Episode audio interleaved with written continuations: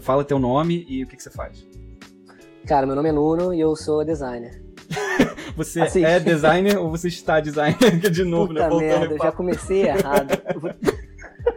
Não, vou tentar de novo. Não, beleza, não, tudo bem, você é, é. designer. Não, sou designer. vou complicar então, as coisas, é assim, não. É a forma mais primitiva de explicar o que eu faço. Tá. Porque muita gente, assim, já teve um tempo que eu vou mudando de empresa de uma para outra. E nem sempre a galera anuncia cargo, né? A Barrels uhum. é o lugar que eu trabalho, cargo é uma parada meio doida. Então, comecei como designer gráfico, obviamente, e depois você fica assim, ah, você é gerente de design, ah, você é gerente de digital, ah, você faz novos negócios, ah, você... Uhum. Cara, aí quando você vê, você fala assim, você, você é praticamente a alma de design da empresa, entendeu? Aí um cara falou, beleza, vai ser o Digital Creative Manager. Eu falei, caralho, carro com três palavras. É. o gerente digital criativo. Cara. Mas assim, se é digital é meu, é como se fosse um goleiro. Uhum. É digital, tá aqui. É. é. de criação, é meu. É de design, opa, design, tá aqui. Enfim, tem várias equipes de design na Barrels, né? Tem design de produtos. Mas peraí, a Barrels, o que é a Barrels? Fala o que é a Barrels. Puta, pode crer. Como é que escreve Barrels? Cara, B-A-R-R-O-W-S é a Barrels. Puta, pode crer que a gente tá no podcast. As pessoas vão ouvir Bellows, Bellows, é. que é igual como falava no Brasil, enfim. Cara, vou tentar recomeçar essa parte, qualquer coisa. Vamos lá. Eu, a Barrels é uma empresa de ponto de venda que faz merchandising, a gente faz shopper, a gente entende tudo que tem a ver com o shopper quando ele vai fazer uma compra, efetuar uma compra. Então, supermercado, shoppings, é, online agora, a gente está começando a trabalhar com essa parte de integração de online com offline. Então, uhum. o meu trabalho hoje na Barrels é fazer toda essa parte de desenvolvimento de produtos focados para o retail, entendeu? Então, uhum. a gente fez recentemente agora um pop-up que ele é todo conectado e ele fica em qualquer lugar que você quiser, porque ele é modular, né? O design dele é tudo legal. Sei. Então a gente trabalhou junto com a equipe de design e tal. E essa é a primeira. Como, como que você chegou na Barrels e, tipo. Puta, pode crer. Né, como é que começou? Porque faz um tempo que você tá lá, né? Cara, eu tô na Barrels já tem é, nove anos, na verdade, né? Minha carreira começou na Dia Comunicação, do uhum. Gilberto Strunk, no Rio. Sim. E logo depois eu fui transferido para São Paulo, para uma agência de mercado imobiliário chamada Eugênio que além da galera foda que eu conhecia, a melhor coisa que veio de lá foi eu, eu conheci minha mulher, a Dani. e logo depois eu fui para Barrels, que é uma agência de design que tem, que tem parte toda de produção na África do Sul, é onde eles começaram há 25 anos, né? Uhum. E eles abriram escritório no Brasil a convite da Unilever. A Unilever falou: preciso de uma agência de shopper para ajudar a gente a repensar no ponto de venda, na nossa produção de display, uhum. a, a, trazer as marcas para a vida. Então, muita coisa que a gente fazia, um trabalho muito semelhante à embalagem, né? Uhum. Embalagem de produtos, só que focada para retail. Muito material que a gente fazia era material temporário, uhum. que aliás é uma das coisas importantes da Unilever. A Unilever prezava, quer dizer, deve prezar até hoje, muito por sustentabilidade. Então, para acho que enquanto designer era muito legal trabalhar em projetos usando papelão, porque eles Sei. reciclavam depois o papelão. Ah, então, a gente tinha muita coisa. E depois, obviamente, com o tempo, cara, é... Não, não, é sustentável você ficar produzindo lixo e depois jogando é, fora, entendeu? É, meio tenso, né? Pesa é, a consciência, a consciência pesa, né? Consciência pesa. E, por mais que seja coisa reciclada, precisa ter mais uma parada ali em cima. Então, é. que a gente reparou que muita gente agora está preferindo alugar equipamentos permanentes, de materiais permanentes, uhum. com qualidade, mas que você não precisa pagar e, e jogar fora depois. Sim. Você só paga pelo que você usa. É igual coisa consciente com subscription, de você. Cara, não preciso ter uma, uma, uma biblioteca de DVD na minha sala, é. ocupando espaço pra caralho, material é. pra caralho, alimentando uma fábrica que não precisava mais existir, porque é. hoje em dia tem tudo online. E a mesma coisa você começa a pensar para produtos, né? Por que as pessoas ainda compram produtos? A verdade é, porque ainda, ainda estamos. Assim, a gente precisa de coisa on the go. Você uhum. tá no meio do caminho, você quer tomar Coca-Cola? Você quer poder tomar Coca-Cola. Uhum. E aí, como é que você faz isso? Tem que ter um ponto de venda, tem que ter um lugar. E a Barrels começou a pensar agora, como é que a gente trabalha e entender mais o que o cara quer. A gente está fazendo soluções mais digitais, com, com telas onde você possa interagir, passar informação. Se você quer ter acesso a desconto, entra aqui na tela, uhum. digita meia dúzia de informação, porque a gente precisa saber um pouco mais de você. Aquela troca. É, me diga um pouco sobre você e eu te dou um desconto. É uma coisa bem Sei. real que as marcas estão começando a fazer, uma coisa chamada também inter, é, é retailtainment, né? Que você tá, tem entretenimento no retail, como é que você consegue Assim, então um projeto que a gente fez para cerveja, você vai lá, escaneia com o teu celular e ele te dá dicas de, de playlist do Spotify pra você escutar com aquela cerveja. Sei. Agora, como, é como que esse tipo de ponto de venda. É, qual é a relação desse tipo de ponto de venda com a questão de sustentabilidade? Tipo, o que, então, que o que, que isso ajuda para para ser mais sustentável que, do que um ponto de venda, o que um ponto de venda tradicional, eu, sei lá. Eu acho que muita gente já está sendo impactado com isso, que é a redução do número de, de lojas, né, no varejo, está cada vez diminuindo ah, mais. Tá. A Macy's continua fechando muita, muita loja aqui, muitas ah, é? dessas é?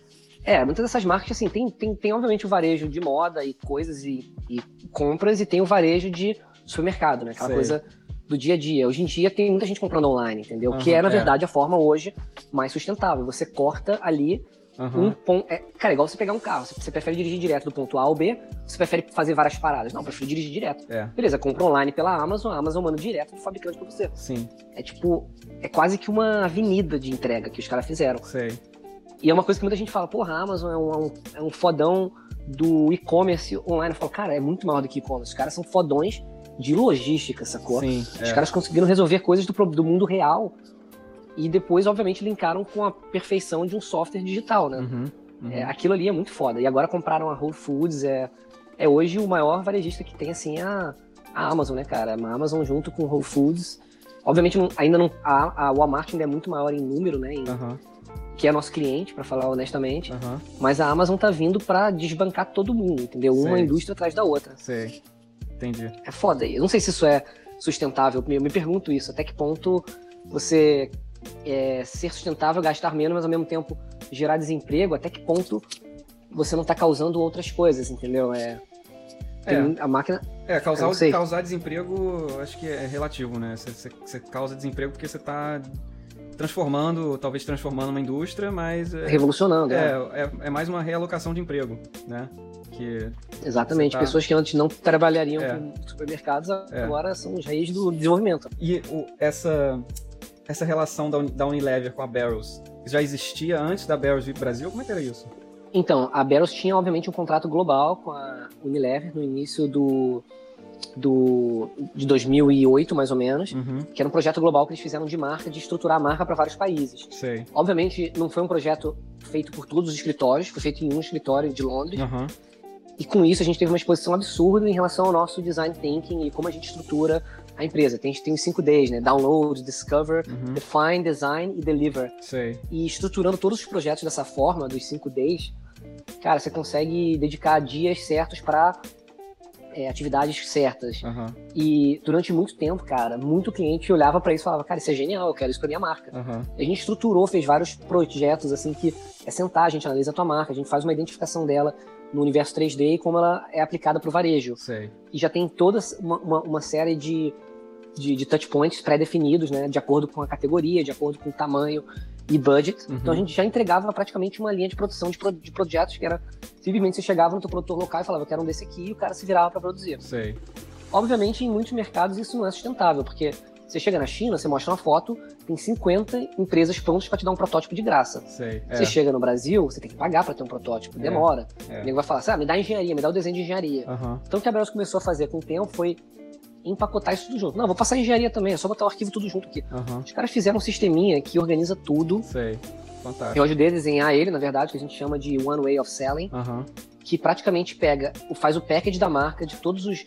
É, é, é o marca, é, é, a marca no varejo, a marca em 3D, é tipo um manual de marca focado Sei. no varejo. Uhum. O lance é que tudo isso é privado, não é um material que eu possa divulgar, claro. que eu possa é, colocar autoral. no portfólio. É.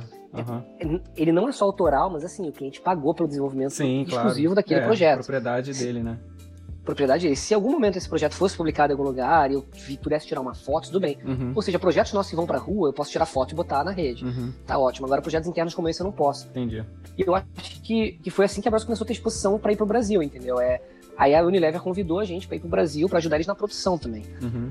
Fazer engenharia, resolver todos os displays, material é, temporário, permanente, taranã. a gente fez por muito tempo até a otimização de custo, parte de sustentabilidade, só que com o tempo, obviamente, o budget vai diminuindo, que as pessoas falam, cara, não dá. O impacto online hoje está sendo muito maior do que no ponto de venda. Uhum, Porque no ponto de venda a pessoa vai lá e faz a compra. Só que a verdade é, dependendo de como você ajustar, tem tanta metodologia e estudo hoje que te faz qual que é a ordem certa quando você entra, como é que o cara já desenha uhum. mentalmente o layout perfeito. Então, assim, os caras. A IBM tem um algoritmo, cara, que você joga o teu 3D, hum. você bota qual categoria é o quê. Ele já tem comportamento de shopper gravado em layout similar. Não, mas você bota, play, você joga o seu 3D do quê? Você dá um 3D do teu supermercado, da ah, gôndola, tá. qual a disposição sei. dos produtos, planograma. Sei, sei. Você indica tudo, aonde vai a marca, onde vai o display. Uhum. Você dá um play, ele acelera 48 horas, 78 sei. horas. Parece que tá jogando é, Black, é, é, aquele episódio de Black Mirror, que você acelera. Ah, sei. E, e fica passando linha, linha, linha, linha, até você fala para. Caraca. Quando você fala para, ele te dá todos os dados que foram coletados de simulações. Ele faz a simulação. De pessoas Aí o cara falou: olha, esse planograma aqui tá mais alto que esse aqui, tanana, tanana, ele já sugere alteração. Caramba. Ou seja, hoje em dia, o computador tá fazendo trabalho que um estrategista levava é. dias, se não semanas para fazer. E, e de forma mais precisa, né? Porque ele usa, ele usa dados reais, não é? Ele usa algum tipo de machine learning para gerar né, essas simulações. Exatamente. Né? Aí vamos supor que você quer comprometer com o teu cliente para fazer um investimento de, sei lá, 10 milhões de dólares de 30 ativações simultâneas no país. Uhum. Você tem que ter certeza que aquilo vai funcionar. Uhum. Você vai fazer 30 ativações simultâneas. Como é que você sabe que aquele impacto é certo? Você fala assim, ó, vou testar o planograma uhum. de tantos lugares, a gente vai fazer uma ativação desse tipo. Pum. E é hoje o que, que o, da, o data está fazendo para você? Ela está não só te trazendo informação sobre a execução, mas informação sobre o teu consumidor, entendeu? É. Cara, sem, sem invadir a privacidade de ninguém. Sim, verdade sim. é, você quer interagir com a minha marca, você quer dar, se, se você quer dar teu número, você vai dar, mas ele vai pegar se você é, é, negro, é branco, é alto, é baixo, ficou 10 minutos, ficou um segundo. Cara, eu, eu queria muito poder divulgar muito desses projetos que a gente faz, mas todos eles são alta, de alta. A gente tem que assinar NDA, sim, equipe, sim. de mês em mês, é, sempre que troca projeto assina. Pois é, mas isso é o maior é o maior ativo que vocês têm, né? Justamente. Tipo, não faz sentido divulgar. É, é meio que o secret sauce, como se fosse, né?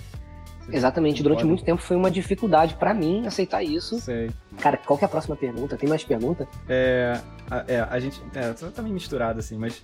É, você falou. Você falou que você tá na Barrel, você falou um pouco sobre a Barrel, você falou como é que é a dinâmica, as coisas que vocês fazem lá.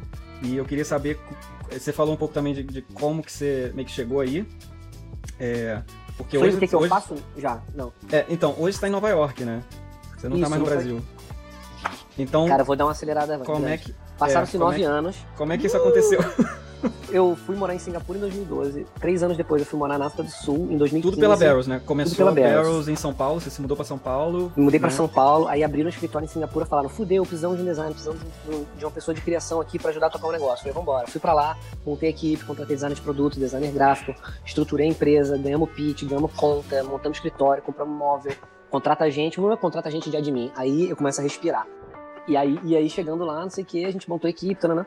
Passou um tempo, a gente criou um escritório, chegou um escritório a ficar grande, a ponto de eu ficar meio assim, cara, e aí, o que, que eu vou fazer? Comecei a tocar novos negócios. Uhum. Comecei a, não cheguei a fazer vendas, mas comecei a fazer uma, uma parte mais estratégica. Sei. E foi aí, cara, que me despertou uma paixão animal por user experience. E assim, até então eu não trabalhava com user experience, trabalhava com design gráfico, design gráfico focado em, em, em converter projetos, em projetos criativos, inovadores né? Uhum. Até que eu comecei a fazer projetos aqui ali envolvendo mobile, eu comecei a estudar um pouco mais, até pedi ajuda do Feliz na época. Uhum. O Ayrton Henriques. Ayrton. Pedi, Ayrton Henriques. Pedi ajuda dele, ele me indicou, falou: faz o curso da Quent, eu fiz. Isso que eu acho do caralho do nosso grupo, é uhum. você ter ali fontes totalmente confiáveis e gente que você não tem vergonha de perguntar. Porque é. eu falei para ele na época, eu falei, cara, desculpa, mas eu tô por fora de user experience. Uhum. Sei que eu sou o cara de digital, faço uma coisa aqui e ali de vez em quando, mas eu não é. tenho muita bagagem forte disso. Uhum. Aí comecei a estudar, ele falou, faz isso, isso aprendi a porrada de software, daí fiz uns cursos da. Como é que é o nome daquela escola foda? A Rapid Island, fiz um workshop com eles. Ah, é? Uhum. Achei do caralho. Sei. E, Mas e era, como é que era? Era online? Como é que era? Esse não, não, não. Um workshop que você vai lá, você passa uma tarde com eles e eles, tipo, fazem uma imersão, explicam um projeto, explicam. Sei. E você assiste uma palestra no final. Sei. É do caralho Sei. isso. Aonde que é? Fica em Singapura, mas eles são originalmente da Suécia. Suécia, né? Ah, tá. Eu, achei que você fosse, você tivesse ido pra Suécia. Não, não fui pra Estocolmo, ah, não. Até tá. se eu estivesse lá, estaria como? Estocolmo. foi mal. Eu, eu, sempre falo zoando. Alguém foi pra Estocolmo e eu falei, pô, eu queria estar em Estocolmo só pra falar Estocolmo. Estocolmo. Muito bom. Mas. Mas e aí? É... Aí foi Singapura, não sei o quê. Aí com essa história toda da empresa crescendo, começou a crescer para a China, e eu comecei a ver um movimento que iam acabar me mandando para a China e eu não queria ir para a China. Uhum. Então eu dei uma de malandro. Falei, Por que, que você não queria ir para a China, China, cara? Cara, a Dani não queria ir para a China, e para ser honestamente, a vida lá para quem não tem emprego fixo e não fala chinês é, é uma merda. É, é complicado. No caso dela é ser, mano, eu, eu tem uma frase que eu aprendi na vida: Happy Wife, Happy Life. Happy Wife, Happy então, Life. Então, assim, é. se você não quer ter problema, meu irmão, você faça a sua mulher feliz, que o resto vem fácil pra tu. O resto vem, vem assim, de bônus. E com todo respeito, obviamente. A Dani, tipo, um amor. É, mas assim, é, eu sabia que lá ia ser foda. E, uhum. cara, eu também não sabia falar chinês, não ia ter nem como me ajudar. É. E o que eu fiquei pensando em relação a isso foi assim: é, E aí, vamos fazer o quê? Não vamos? E, a, e essa, eu tava numa fase querendo tocar projetos digitais novos. Eu tava com essa onda de user experience. Os caras falaram pra mim, olha, tem um núcleo na África do Sul que tá começando isso agora. Tem um cara lá de dev, tananã. Por que você não vai passar um tempo lá e junto com o CCO nosso, uhum. que é o Ian, que era o cara que sempre foi meu maior ídolo na Meros. Até que eu falei, porra, tá aí, vou lá. Só que falar pra Dani, vamos se mudar pra África do Sul foi difícil, assim, é uma parada. Ela falou, pô, vou poder trabalhar lá? Eu falei, vamos ver, oficialmente não, mas a gente vai poder te arrumar uns freelancers. Uhum. Tá, todo mundo faz freelancer. E assim, não foi muito bem assim. Ela, mas ao mesmo tempo, foi para ela um soco na cara, tipo, minha filha, você é fotógrafa, sai na rua e vai fotografar, porque é o lugar mais lindo do mundo. Uhum. E eu falei para ela, eu falei, Dani, foram dois anos que a gente viveu uma vida, assim, a qualidade de vida lá é muito foda. Cara, a África do Sul é surreal. Uhum. Parece que você parou no tempo, lá La Land, a parada. Só que ao mesmo tempo tem um choque, né, cara? Tem aquele choque é. cultural, mas enfim. Mas você morou, em trabalho, duas, cidades, você morou em duas cidades, né? África do Sul? Morei seis meses em Durban é. e um mês, e meio, um mês e meio, dois anos em Cape Town. Em Cape Town. Que foi uma mudança estratégica porque a empresa estava abrindo um escritório lá. Então, uhum. abri meu segundo, meu terceiro escritório da Barrels. Abri Brasil, Singapura e Cape Town. Caraca. E assim, tava do lado de Durban, que era o headquarters, era do caralho, que eles davam um puta suporte, mas assim, cara, de novo, mesma história. Contrata gente, não sei o que, uhum. móvel, blá blá blá. E fui do caralho. Até que eu virei pros caras e falei assim: olha, tô amando esse lugar, tá sendo uma, uma, uma férias, umas férias estendidas para mim, assim, honestamente. Então, uhum. tava tocando os projetos digitais e tudo isso, mas a gente já tava fazendo muito projeto com os Estados Unidos. Eu virei pros caras e falei: não faz sentido eu estar ganhando em Wendy's, foi mal. Uhum. Pronto, falei tô, tô, trazendo, é, eu tô trazendo dinheiro pra empresa em dólar. Uhum. E eu tenho vontade de morar lá fora, tananã. Eu tô perdendo dinheiro no fim do mês. É porque Mas... eu não vou me, aposentar lá, entendeu? Sei. Mas não tava. Era porque não tava rolando projeto da África do Sul? Era isso? Não, ao contrário. O nosso núcleo era o núcleo global que ficava em Cape Town. Ah, tá. Então Entendi. a gente fazia projetos para o grupo inteiro. E o grupo Sei. fatura globalmente. Sei. E obviamente eu conversei com eles e falei: olha, gente, não, não faz, faz muito sentido, sentido cara. É. É, eu tô fazendo um projeto, tudo, E outro, eu não tô conseguindo juntar. O dinheiro que eu tô juntando aqui tá numa moeda que é mais. Sim, não, não valia mais a pena. Uhum. Aí a gente fez um alinhamento todo. E eu, e eu não posso morar lá por muito tempo. Eu não tenho nem como pegar uma cidadania na África do Sul. É muito mais difícil. Sei. É mais fácil eu conseguir um green card nos Estados Unidos do que conseguir uma dupla cidadania é. É, na, na, África do Sul. É impossível, praticamente. Uhum. Enfim, bolinha vai, bolinha vem. Ó, o, núcleo, o núcleo de digital em Nova York tá começando a sair do chão. E eu já fazia trabalho com eles. Eu era o contato principal foi uma transição totalmente orgânica. Eu já era parte da equipe quando fui para lá. Uhum. Então, Entendi. vir para cá foi assim, eu vim com um cargo um pouco mais de responsabilidade. Eu gerencio também uma, uma desenvolvedora hoje, uhum. tenho um gerente de projetos e eu reporto para o VP de inovação. Uhum. E ao mesmo tempo para o CEO, que era antes, que reportava antes do meu chefe virar VP. Tá, entendi. O VP de então, assim, inovação, assim, como, é, como é que é isso, o VP de inovação? O que, que esse cara faz? Cara, o VP de inovação é um cara de vendas, de estratégia, que para ter um cargo à altura dos clientes que ele tem, a gente fez um alinhamento para ele ser o VP de estratégia, entendeu? Então, assim, tem VP de marketing, VP de marcas, VP de estratégia e tal, e ele tem que ter um cargo que seja entendível rapidamente pelos nossos clientes, né? Então... Tá, mas então você tá aí, e dado isso, é, quais momentos decisivos da sua vida você, você acha que, sei lá, você consegue destacar alguns momentos decisivos e por que eles foram decisivos para você? para te levar até onde você chegou hoje? Cara, eu vou te falar que tiveram. Você diz Desde sempre. em relação à carreira? Desde sempre. É, pode você ser. fala carreira, designer ou vida em geral? Pode ser vida, cara. Pode ser vida. É tudo a mesma coisa. Cara, eu acho que tiveram. Tá, vamos lá. Assim, eu acho, eu acho que o momento maior da minha vida foi quando eu saí do Rio, cara. Eu acho que foi assim. É para mim foi uma coisa muito difícil de ter, faz... ter feito. Sei. Porque por mais que muita gente achou, ah, ele vai, vai passar um tempo lá e já volta. Uhum. Não sei se foi isso que às vezes acontece com algumas pessoas ou com a gente mesmo. Mas assim, eu, eu foi o que a gente falou, eu sempre fiz uma mudança na minha vida uma atrás da outra, uma coisa meio sequencial, nunca Sim. foi uma coisa meio marcha ré, para frente para trás, uhum, entendeu? Uhum. Então, eu quando saí do Rio, eu pensei muito nisso. Eu pensei, caraca, mas por que, que eu vou sair? Por que, que eu o que, que tá me levando a querer sair. Uhum. E aí foi que eu entendi, é o fim de um ciclo. Eu acho que eu, nesse momento, eu encontrei um pattern na minha vida que é, eu sou uma pessoa cíclica, eu tenho um ciclo que, quando termina, começa uhum. um outro ciclo. E tem coisas que ficam para sempre. Sei. Quando eu assisti aquele filme da Pixar, o Divertidamente, que aqui que se chama Upside Down. É. Não, Upside Down não, Upside Down é o do Up, é, se chama... É, Upside, é, Down, Upside né? Down, cara, o Up é Up. Pode crer. Viajei. É, é isso, são momentos da sua vida que marcam e viram uma memória permanente. Uhum. E eu sou muito isso com, com momentos da vida e pessoas que você vai conhecendo, que você vai mantendo.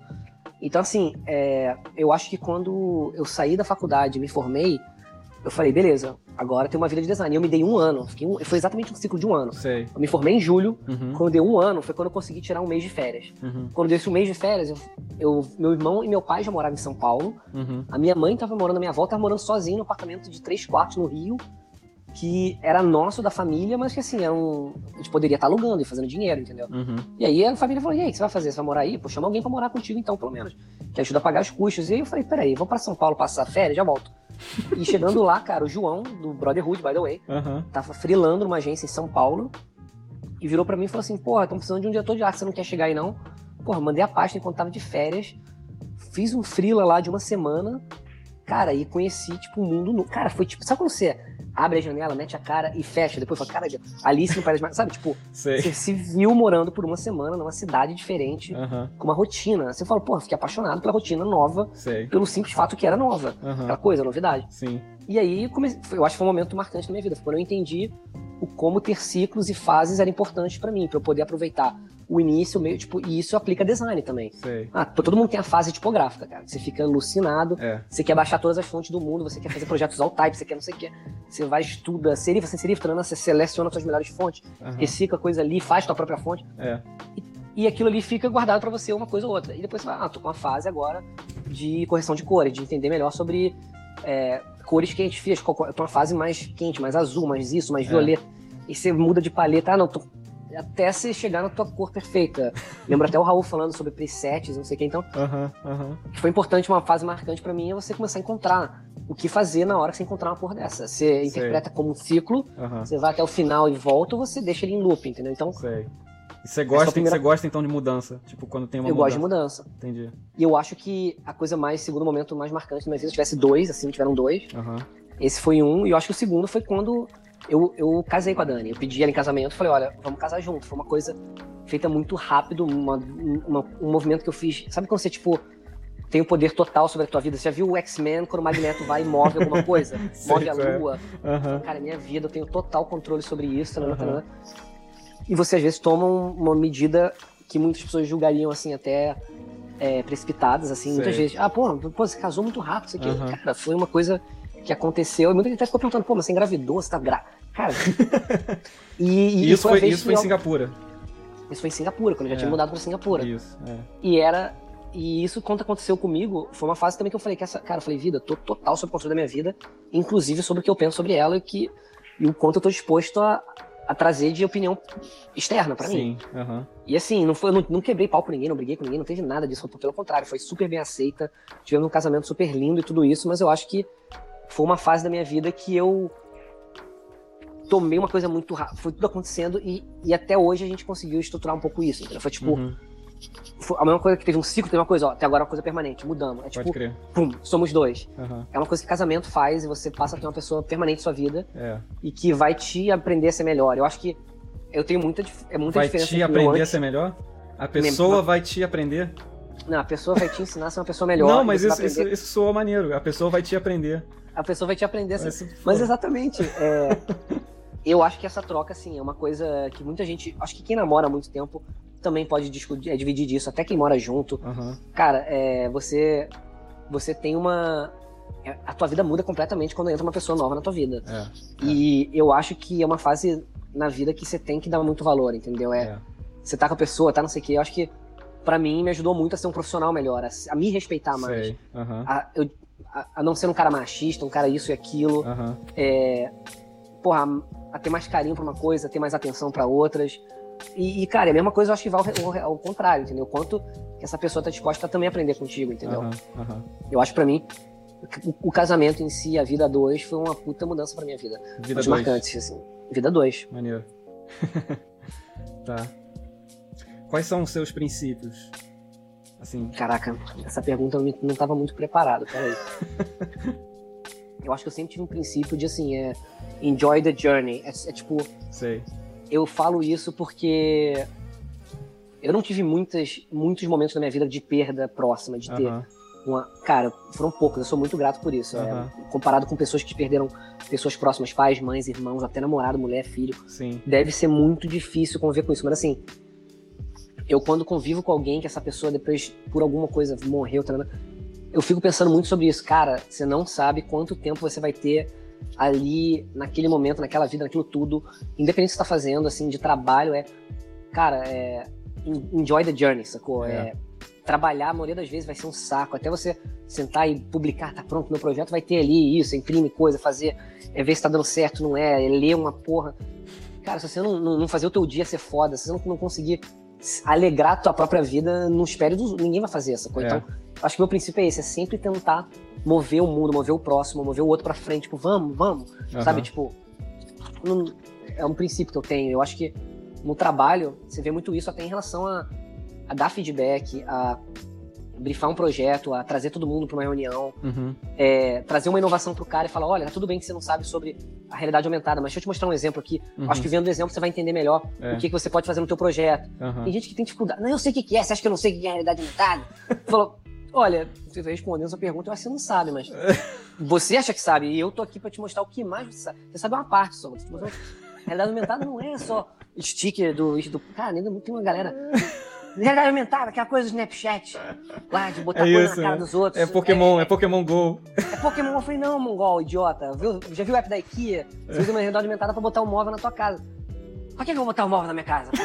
minha casa já. Sabe, é por quê? Você vai poder realmente. Você, você, não é nem usuário dessa merda. Você não sabe, sabe nem o que é IKEA, velho. Pô, meu cara.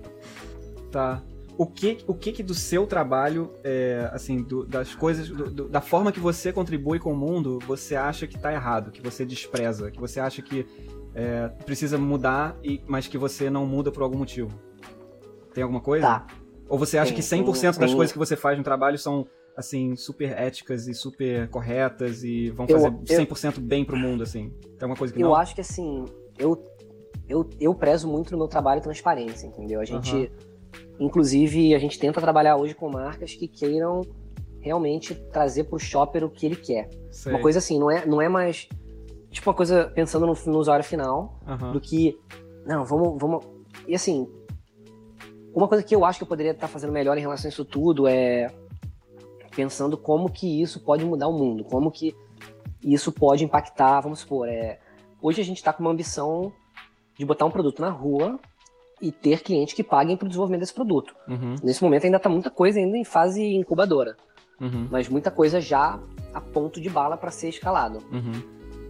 A minha preocupação é, e se a gente tivesse um goal principal, né, um objetivo final que seja, olha, a gente quer reduzir o número de supermercados ou produções uhum. em tanto, então a gente quer fazer uma pop-up reciclada que seja assim, vai ser dividida, o tempo dela de, de vida é de 48 anos. Uhum. Depois disso, ela ainda é mandada para uma, uma, reciclagem total. Uhum. A tecnologia mantém é feita manutenção. Tá, Com isso, a gente vai reduzir, sei lá, uma rede de shopping que vai fazer, sei lá, um milhão de daquelas pop-ups de shopping vai ser desse material que, que evita desperdício isso aqui, isso aqui. Se uhum. fosse uma parada mais assim, sabe, meio focada com um gol gigante, Sei. eu acho que ia ser uma parada que eu mudaria no meu trabalho, sacou? Se, se a gente tivesse um foco maior e não só pensando em lucro, entendeu? Ou Sei em conversão para o cliente, não, E, é uma coisa que é, eu gostaria de fazer.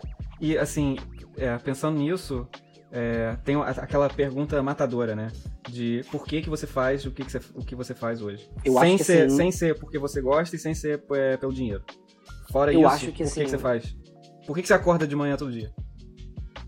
Sabe por que eu acordo de manhã todo dia para fazer o que eu faço, cara? Eu acho que assim. É a gente tem uma responsabilidade muito grande de botar coisa na frente dos outros, entendeu? Uhum. Seja ela uma mensagem simples, um tweet que você vai postar pela marca que você está gerenciando para milhões de pessoas, se é um influência digital ou porra, novela das oito que você está produzindo efeito especial. Uhum. Você é responsável por isso tudo, entendeu? Você é, é. responsável por aquilo que está indo. É. Por mais que eu não concorde com muita coisa que é feita, eu faço questão de ser pelo menos mais um gate para trabalhar esse conteúdo, para trazer meu input, o que, que eu penso. Ó, essa campanha aqui é isso aqui, cara. Essa campanha, igual teve um cliente nosso, vou citar aqui, teve uma campanha bem machista, hum. machista não, bem racista, onde uma mulher tirava da cara ah. era uma pele negra para uma pele branca, assim, como se fosse assim, tô tirando é uma marca de sabonete, Caraca, é mundial, Pesado. foi foi na Europa, isso.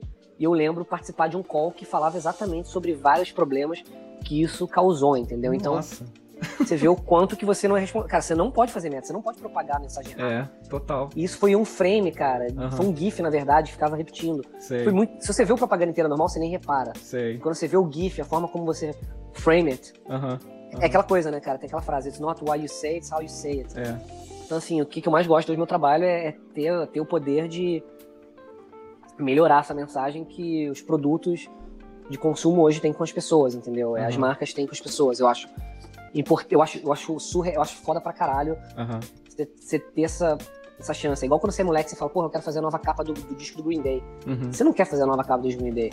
Você quer ter essa mensagem passada da banda pros fãs via você, entendeu? É, e depois tirar a onda via... que você fez a capa do Green Day. É, e obviamente tirar a onda que você fez a capa do Green Day. Mas assim, é, é, é, é, é uma chance tua de, de passar teu recado. Sabe, sei lá, cara, é o que eu acho. Não, pô, Eu acho que isso que me faz acordar todo dia, entendeu? Entendi, entendi. Fantástico. Bom, gente, é, é isso.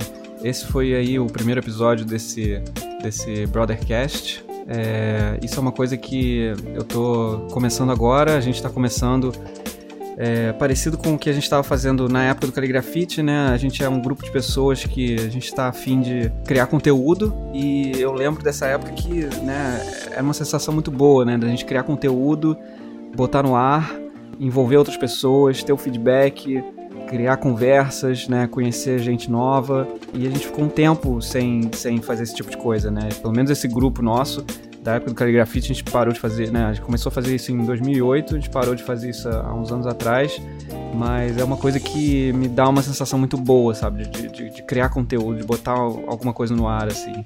É, e eu sinto que, é, pelo menos a gente tem esse grupo de pessoas extremamente interessante, pelo menos pra gente começar algumas conversas de, de curiosidade, assim, e, e expor isso mais pro mundo esse grupo, esse pessoal do Caligrafite que eu tenho contato até hoje.